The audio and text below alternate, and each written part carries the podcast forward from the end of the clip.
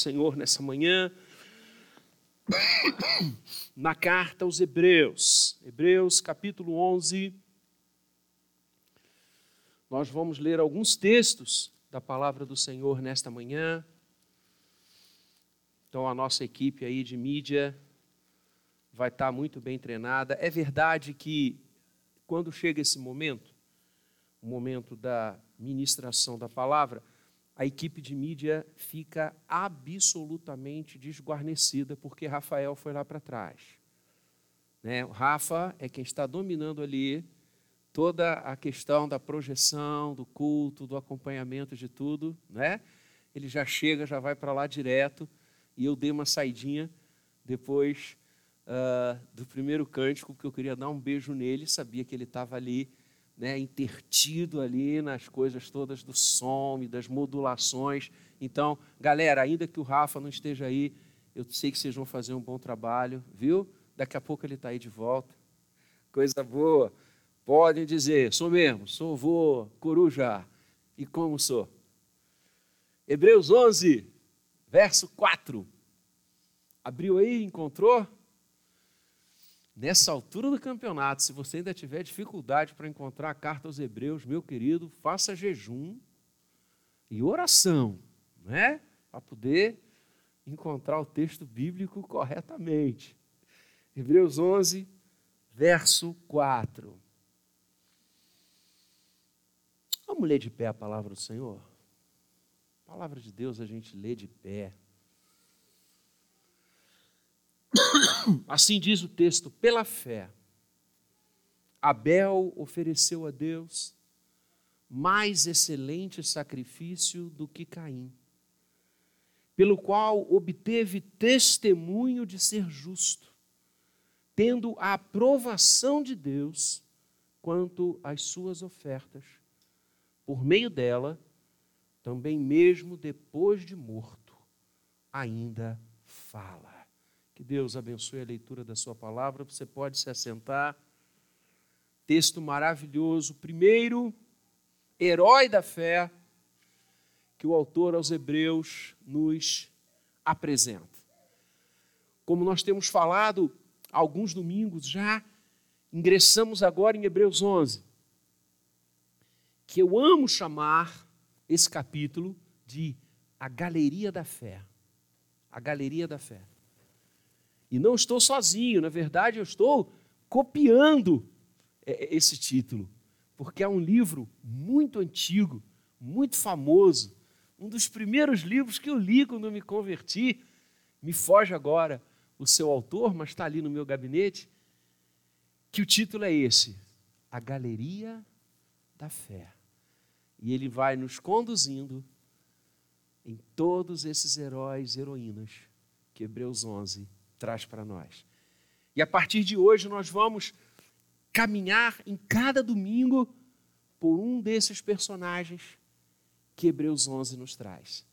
E eu tenho certeza que o Senhor há de nos abençoar muito, como tem abençoado a equipe pastoral quando a gente se debruça sobre esses maravilhosos textos e essas maravilhosas passagens da palavra de Deus. Então não falte e se por acaso você estiver ausente, estiver em viagem, num desses domingos, assista depois, através do site da igreja, pelo site da igreja, pelo canal da igreja no YouTube. Mensagens, porque com certeza o Senhor vai falar ao nosso coração. O primeiro herói da fé, que Hebreus 11 nos traz, é Abel, filho de Adão e Eva. E o texto vai situar, Hebreus 11, situa o relato de Gênesis. E, na verdade, ele lança luz de uma forma linda, porque a palavra de Deus se completa. A palavra de Deus, e não obstante composta de 66 livros, esses livros se falam independentemente do transcurso temporal que haja entre um e outro. Entre Gênesis e Hebreus, você tem séculos e séculos e séculos de história. E os textos se completam, se interpretam, lançam luz um sobre o outro. Então, para a gente poder caminhar com Abel e entender por que, que o Espírito Santo traz Abel como primeiro herói da fé, abrindo essa galeria inigualável, a gente tem que ir lá para Gênesis. Vamos então? Gênesis 4, onde a palavra nos relata sobre Abel e nos traz o nascimento e algo muito importante na vida deste herói da fé. Gênesis 4, eu quero ler com você os versos de 1 a 7. Gênesis 4, verso de 1 a 7. Assim diz: Coabitou o homem com Eva, sua mulher. Esta concebeu e deu à luz a Caim.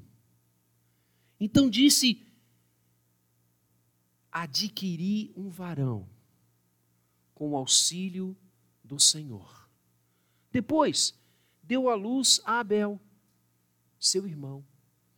Abel foi pastor de ovelhas e Caim, lavrador.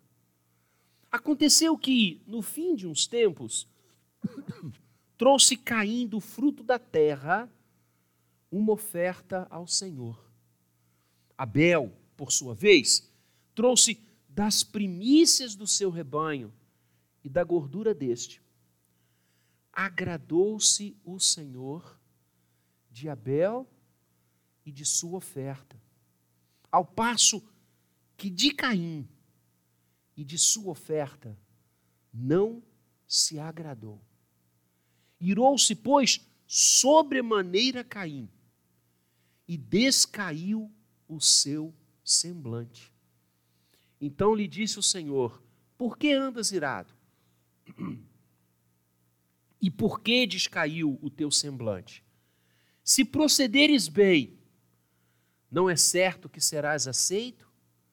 Se, todavia, procederes mal, eis que o pecado jaz à porta. O seu desejo será contra ti, mas a ti cumpre dominá-lo. Eu quero falar nessa manhã para vocês sobre Abel, o sacrifício que agrada a Deus. O sacrifício que agrada a Deus. A primeira coisa que nós destacamos sobre essa temática é que o sacrifício que agrada a Deus não está consubstanciado nas coisas que são consagradas ao Senhor. O texto que acabamos de ler, que subsidia Hebreus 11, 4, mostra-nos que Adão e Eva coabitaram. Algumas traduções mais antigas é, trazem uma expressão que eu amo e que é absolutamente fidedigna ao hebraico, que é o verbo conhecer. O texto bíblico diz que Adão e Eva se conheceram, tiveram relações sexuais. Que expressão linda para definir o amor entre um homem e uma mulher, a intimidade entre um homem e uma mulher, conhecimento. Porque é isso mesmo. É um conhecimento maior, mais íntimo, mais entrelaçado. E eles coabitaram, se conheceram. E Eva gera Caim. A, a palavra de Deus diz que Adão e Eva tiveram muitos filhos e filhas. Mas Moisés está destacando agora esses dois. Depois virá sete. E é fácil entender por quê. Não fala tanto dos outros. Eva tem Caim. E quando ela gera Caim, qual é a expressão que Ela fala? Verso primeiro? Cadê a nossa equipe? Não falei que sem o Rafa fica comprometido? Estou brincando, gente. Adquirir um varão com o auxílio do Senhor. Por isso até o nome Caim, o nome Caim em hebraico, ele, ele tem uma semelhança enorme com o verbo adquirir. Então ela está dizendo: Eu recebi do Senhor. Deus me deu esse presente. Gerei um varão, fui presenteada por Deus, adquiri um filho, um homem. O nome dele será Caim. Como se demonstrasse pelo nome e essa ideia que ele fora um presente de Deus para eles, para Adão e Eva. Que expectativa Eva gerou acerca de Caim, a ponto de destacar o seu nome. E talvez, queridos, e quem me levou a pensar sobre isso há um bom tempo atrás foi o reverendo Augustus Nicodemos, numa palestra. Nós estamos vindo da queda, Gênesis 3. E o que, que Deus promete ao primeiro casal, logo após eles terem pecado e quebrado a aliança com o Senhor? Quando eles saem do jardim, quando eles são expulsos do jardim, não de Éden, Éden é uma região. Deus diz para a mulher: da tua descendência, ou seja, daquilo que você gerar, eu levantarei aquele que há de esmagar a cabeça da serpente. Quem sabe Eva não achou que Caim seria isso? Que Caim seria aquele que pisaria a cabeça da serpente. Por isso ela exclama, e acho muito significativo que ela diz: adquiri um varão, ganhei um varão, recebi um varão, com auxílio de quem? Do Senhor. Eva entendeu que precisava estar dependente de Deus. Ela viu a burrada que fizera. E ela diz: Eu dependo dele. Foi ele quem me auxiliou. Que expectativa em cima de Caim. E logo depois de Caim, o termo, o, o, o texto diz, na sequência, inclusive a, a, a, a expressão depois deu à luz Abel, essa construção no hebraico levou Calvino, comentando essa passagem, a dizer que eles eram gêmeos. E, e pelo texto hebraico dá para ter esse entendimento, se bem que Moisés não entra nessa questão. Depois, não sabemos quanto tempo, se imediatamente depois, logo depois, ou com alguma com algum intercurso temporal, ela teve Abel. E ela tem alguma expressão quando ela tem Abel? Sim ou não? E sabe qual o significado de Abel no hebraico? Sopro. Passou. Interessante, né? Porque Caim, que é recebido com a expectativa de quem sabe é este que vai esmagar a cabeça da serpente, é que dá sequência à história da serpente. E Abel, de onde nada se espera, é o herói da fé. Você já reparou como as nossas expectativas, muitas vezes, são absolutamente equivocadas? Quantos caíns a gente herege na nossa vida? A gente elege, a gente constrói, Quantos colocam sua expectativa no dinheiro? Caim. No poder? Caim. Nas amizades truncadas, nas condutas errôneas? Caim. Só uma conduta pela fé. É o que Abel nos demonstra. O sacrifício que agrada a Deus não está consubstanciado nas coisas que são consagradas a Ele. Continua o texto.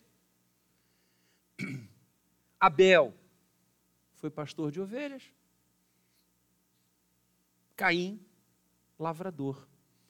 As duas coisas, os dois ofícios, mostram que eles estão seguindo o que Deus dissera a Adão. Porque Deus disse para Adão e Eva cultivarem e cuidarem do jardim, agricultura, Caim, lavrador, está dando sequência a isso. E Deus mandou Adão e Eva cuidarem dos animais. Abel está dando sequência a isso. Portanto, o chamado mandato cultural absolutamente esquadrinhado na vida dos filhos que Moisés está nos contando aqui do primeiro casal. E passado o tempo, eles trazem ao Senhor uma oferta. Aprenderam com seus pais.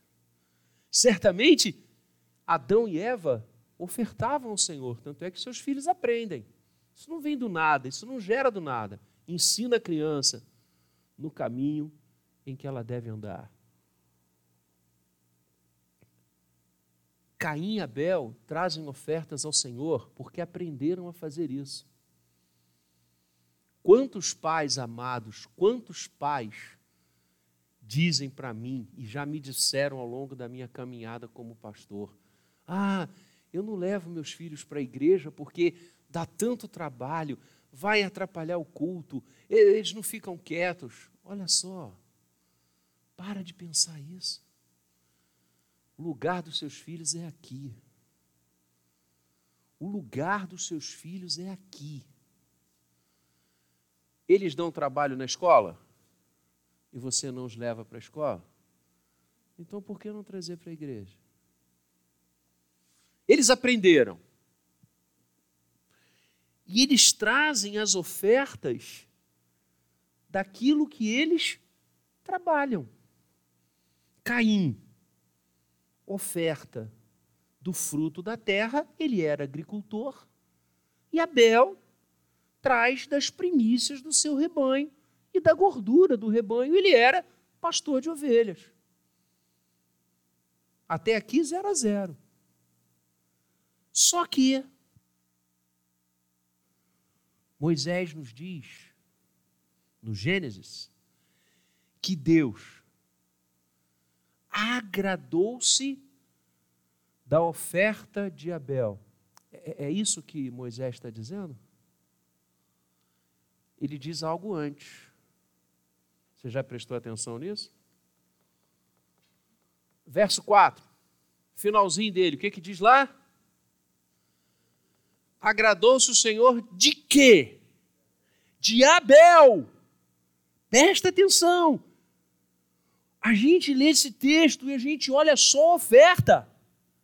Por isso que eu estou dizendo que a oferta que agrada a Deus não está consubstanciada nas coisas que são ofertadas. O texto diz que Deus agradou-se de Abel e então da sua oferta. Essa é a tradução. E o verso 5, olha lá. Ao passo que de Caim e de sua oferta o Senhor não se agradou. O foco é a pessoa que está consagrando. Não é o que se é consagrado, o que é consagrado. E aí a gente parte para o segundo ponto. É que o sacrifício que agrada a Deus está agora sim fincado no coração daquele que consagra. Deus se agradou de Abel. E por isso ele aceita a oferta de Abel. Deus não se agradou de Caim. Por isso Deus rejeita a oferta de Caim.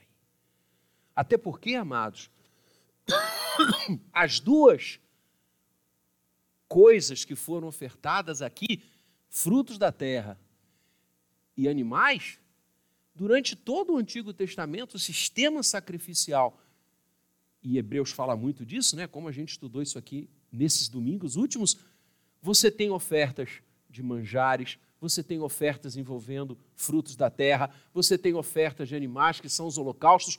A questão não é o que se está trazendo, mas o coração daquele que está trazendo. Coração de Caim era mau. A descendência da serpente é perpetrada em Caim. O coração de Abel era cheio de fé. Era cheio de dependência do Senhor. Por isso ele adora a Deus da maneira correta. Porque o coração dele está na presença do Senhor. Mas, pastor, de onde o senhor está tirando isso? Do meu irmão João. Quer ver? Dá uma olhada aí. Primeira de João, capítulo 3, verso 12. Repara. Olha o que que a palavra de Deus lá na primeira carta de João, quase no Apocalipse, sabe quanto tempo? Sabe quantos séculos? A palavra de Deus é linda demais. Olha o que que João vai nos dizer e vai nos ensinar. Não segundo Caim. E ele diz que Caim era de quem? do maligno, da serpente, e assassinou o seu irmão. E por que ele assassinou Abel? O que, que João diz? Porque as obras de Caim eram mais. Coração daquele homem era mau.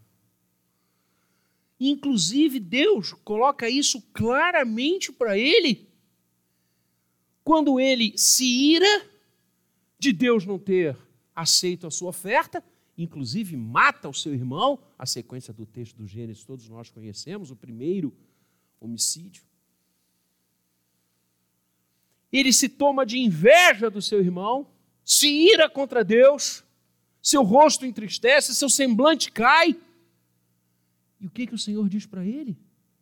Verso 7 de Gênesis: se procederes bem, não é certo que serás aceito? Deus está dizendo: olha só, ao invés de você se irar, porque eu não aceitei a sua oferta, muda seu coração, cara. E olha, cuidado. Olha o que o Senhor diz para Caim. Se todavia procederes mal, continuares a proceder mal, e João vai dizer que o coração dele era do maligno, eis que o pecado jaz à porta. O seu desejo, Caim, será contra ti, mas a ti cumpre dominá-lo. Olha a exortação que Deus está dando àquele homem. Deus está dizendo: ao invés de cirar, ao invés de você invejar o seu irmão, haja como ele. Tenha um coração como ele, creia como ele. E olha, se você continuar a trilhar esse caminho, rapaz, o pecado está à sua porta. E o verbo hebraico que Moisés usa é um verbo que define é, é, é uma imagem muito interessante. Aliás, quantas imagens em relação ao pecado a palavra de Deus traz, né? Todas elas emblemáticas, pedagógicas, é pena que a gente não aprende. Pedro vai dizer que o diabo é como um leão que ruge querendo devorar pessoas. E o mesmo texto envolvendo caça é o que Moisés usa aqui na exortação que Deus dá a Caim. É como, imagina um animal pronto para dar o bote. Essa é a expressão que está ali. O pecado jaz à porta, o pecado está guardando você para dar o bote. Numa referência direta à serpente, né? Cuidado! E eu quero dizer para você nessa manhã: cuidado. Nós temos de ter cuidado para as coisas que nós fazemos, intentamos, aonde os nossos pés nos levam. O pecado jaz à porta.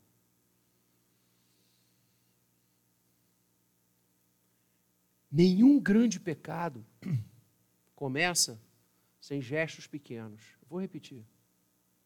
Ou melhor, vou tentar aperfeiçoar a frase. Todo grande pecado começa com um gesto pequeno. É mais ou menos o princípio que não há nenhum alcoólatra que não tenha começado com a primeira dose. Cuidado! Cuidado onde os seus olhos levam você.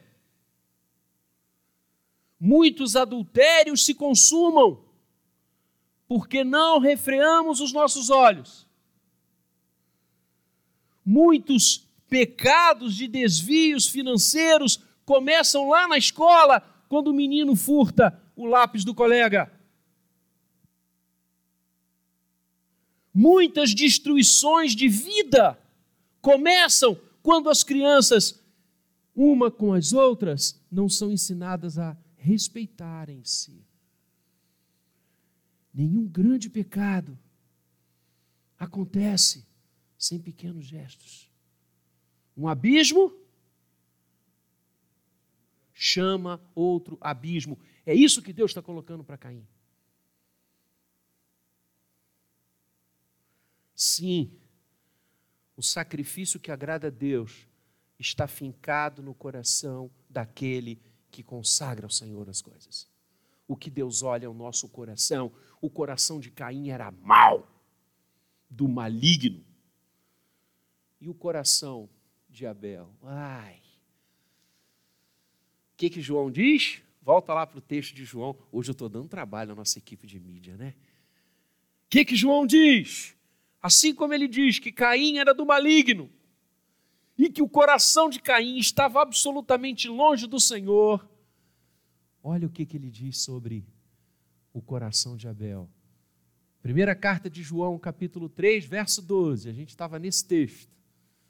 Abram lá, olha lá. Porque as obras de Caim eram mais, enquanto as obras de Abel eram justas. Uh, coisa linda! Abel era um homem justo. E sabe qual é o sentido de chamar alguém de justo na palavra de Deus. Alguém que anda com o Senhor, esse é o justo. O justo é aquele que quer agradar a Deus. Quando a palavra do Senhor chama alguém de justo, está dizendo que aquele homem, aquela mulher, tem o coração diante do Senhor tem o coração quebrantado, quer fazer da sua vida algo que Deus se agrade. Por isso Deus aceitou Abel e a sua oferta. Porque o coração de Abel batia no compasso de Deus. E sabe quem vai dizer isso para a gente? Não é só João, mas o Senhor dos Senhores. E eu quero que você abra a sua Bíblia e a nossa equipe de mídia vai colocar Mateus 23, 35. Mateus 23, 35. O Senhor Jesus está falando. E agora para tudo não é Moisés apenas, não é João apenas, não é o autor de Hebreus apenas, é o Senhor Jesus, que vai dizer no sermão escatológico, Mateus 23, para que sobre vós recaia todo o sangue justo derramado sobre a terra, desde o sangue de quem?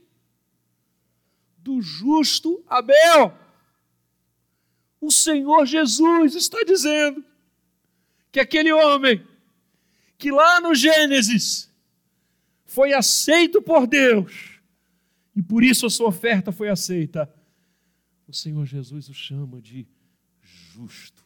Uau! Uau! Abel tinha um coração que agradava a Deus. Entendeu por quê? que o autor de Hebreus começa com Abel? E começou bem. O sacrifício que agrada a Deus é aquele que está fincado nos corações que o amam. Não é a proporcionalidade, não é o que a oferta significa, mas sim aquele que está ofertando. O parâmetro de Deus é aquele que está diante dele. E o Senhor Jesus nos dá um outro exemplo em relação a isso sobre a viúva pobre. Lembra? Ele está, numa das inúmeras vezes que foi ao templo, como o Novo Testamento relata de Jesus no templo. O Senhor não faltava culto, ele estava sempre no templo. E ele estava perto do gasofilácio. E as multidões vinham ofertar. E olha, eram ofertas substanciais.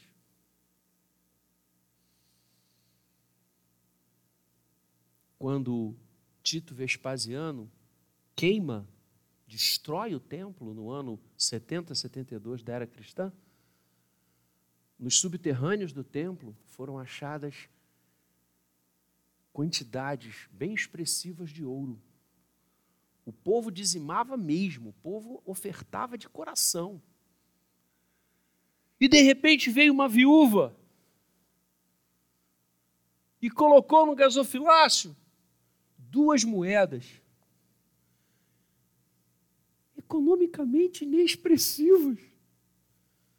Aquilo ali não dava para nada, humanamente falando. Porque Jesus diz: Ai, o Senhor, que maravilha. O Senhor diz: ninguém hoje aqui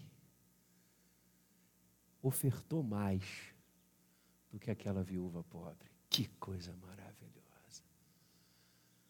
Sabe quando você pode comprar algum favor de Deus? Nunca. E sabe como Deus aceita e aceitará a sua oferta e a sua vida?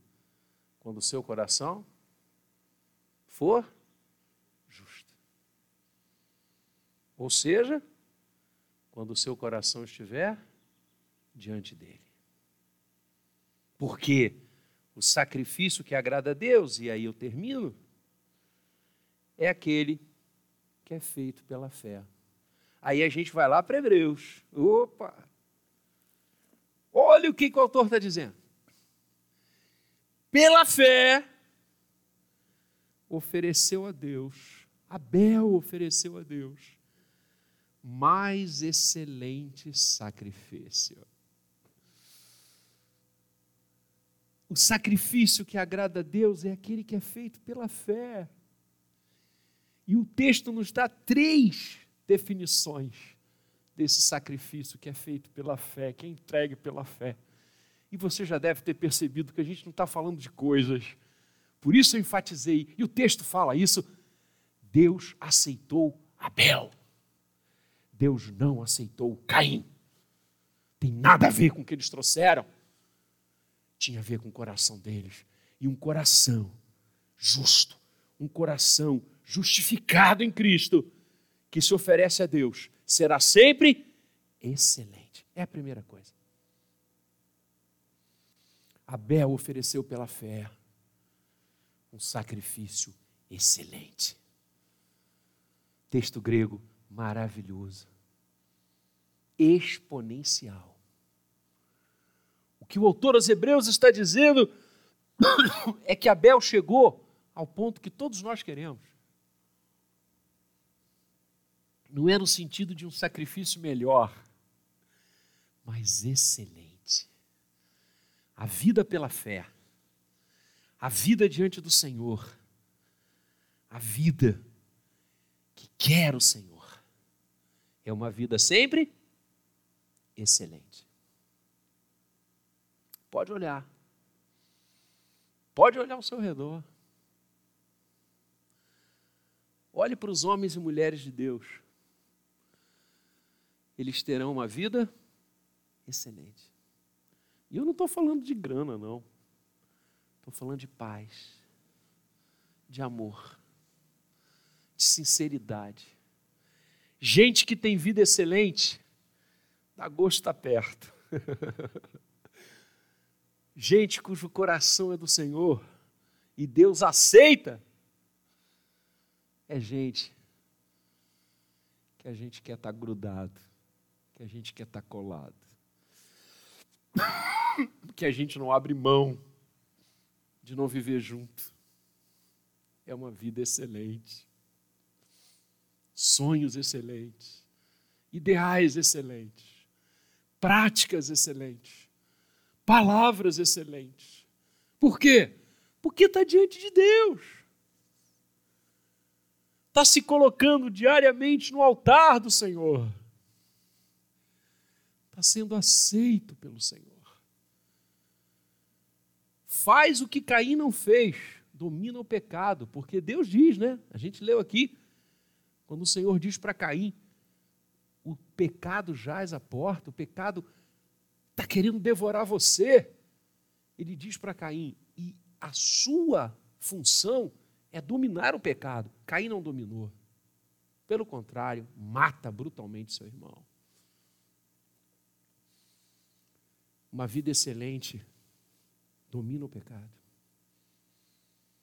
Uma vida excelente não cai na tentação da serpente. Uma vida excelente não tem um coração mau diante de Deus e dos homens. Segunda coisa que o texto diz deste sacrifício, desta oferta pela fé, é que além de ser excelente, nos justifica. Olha lá. Pelo qual obteve, pela fé, ofereceu Abel mais excelente sacrifício pelo qual obteve testemunho de ser justo. E aí até já mencionei isso. Quando o próprio Senhor fala de, Caim, de Abel, dizendo ser ele o justo Abel. E sabe quem disse isso? Aquele que justificou Abel.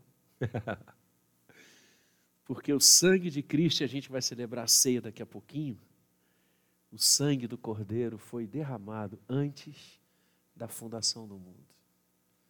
Abel, Enoque, Abraão, Moisés, Josué, Davi, todos os heróis da fé que nós vamos estudar aqui em Hebreus 11 foram justificados por Cristo Jesus.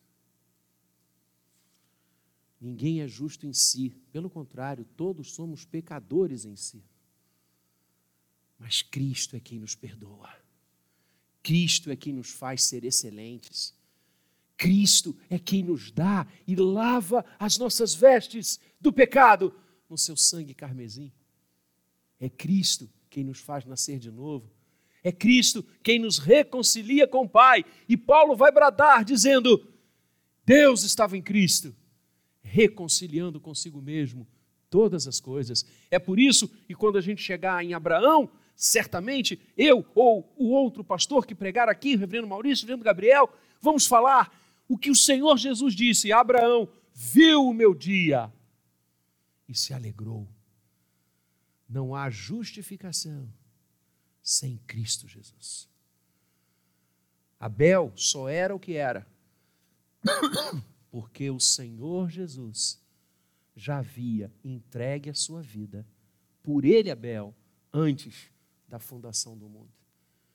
Na verdade, o que acontece naquela sexta-feira, nos arredores de Jerusalém, no monte chamado Gólgota, é a cristalização histórica do que já tinha acontecido na eternidade. Porque Deus, antes de nos criar, já havia providenciado o plano para nos salvar.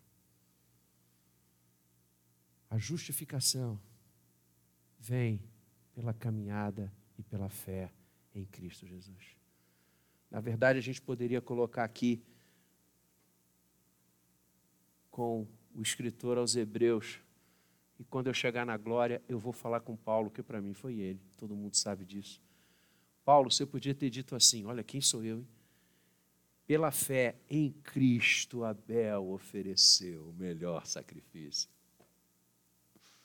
Porque é isso que Paulo nos ensina. Você e eu só podemos andar diante do Senhor porque Cristo morreu por nós. É Ele quem nos traz de volta a casa. É Ele quem veio, como a igreja lindamente proclamou, e eu vibro aqui nos nossos momentos é, doutrinários. Parabéns, Diácono Vladimir por trazer isso. Que coisa linda, a gente vai olhando os documentos de fé, os documentos históricos da igreja, os credos, credo apostólico, credo niceno, credo de Constantinopla, credo de Éfeso, credo de Calcedônia, e a igreja perguntou ao mundo: Curde é homo? Por que Deus se fez homem? E a resposta que a Bíblia nos dá única resposta para buscar e salvar o que se havia perdido. Abel foi buscado pelo Senhor Jesus. Por isso, esta fé que agrada a Deus, a oferta de vida que agrada a Deus, justifica. Por quê? Porque o Senhor é o autor dela. E finalmente, essa oferta que agrada a Deus, que é feita pela fé, ela torna-nos excelentes, nos justifica em Cristo e dá testemunho. Olha o que, que o autor termina dizendo. Por meio dela, por meio desta fé, Abel, mesmo depois de morto, ainda fala. Aqueles que caminham com Deus e por caminharem diante dele são justificados porque Cristo nos trouxe de volta que têm uma vida excelente, dão testemunho por onde vão, dão testemunho deste Deus maravilhoso por onde andam, no trabalho, na escola, na faculdade, em casa, no prédio que moram, para os vizinhos, para a família. Dão testemunho. E é um testemunho que honra a Deus é um testemunho que glorifica os céus e não bate palma para o inferno. É um testemunho de quem está trazendo a sua vida como oferta para o Senhor. É um testemunho de quem tem a mente pensando nas coisas lá do alto. É um testemunho de quem não se vende por um prato de lentilhas. É um testemunho por quem não se deixa ser picado pela serpente. É um testemunho de quem quer honrar a Deus e ser chamado de justo pelo Senhor. Uau, que glória! É esse testemunho que, mesmo aqueles que já partiram, dão não é um testemunho que se esgota na história e no tempo. É um testemunho que transpassa. Este é o sacrifício, é a oferta de um coração que Deus se agrada. Estes homens, essas mulheres, esse povo como Abel, são estes dos quais o mundo não é digno. Que eu e você sejamos assim, para a glória de Deus. Amém.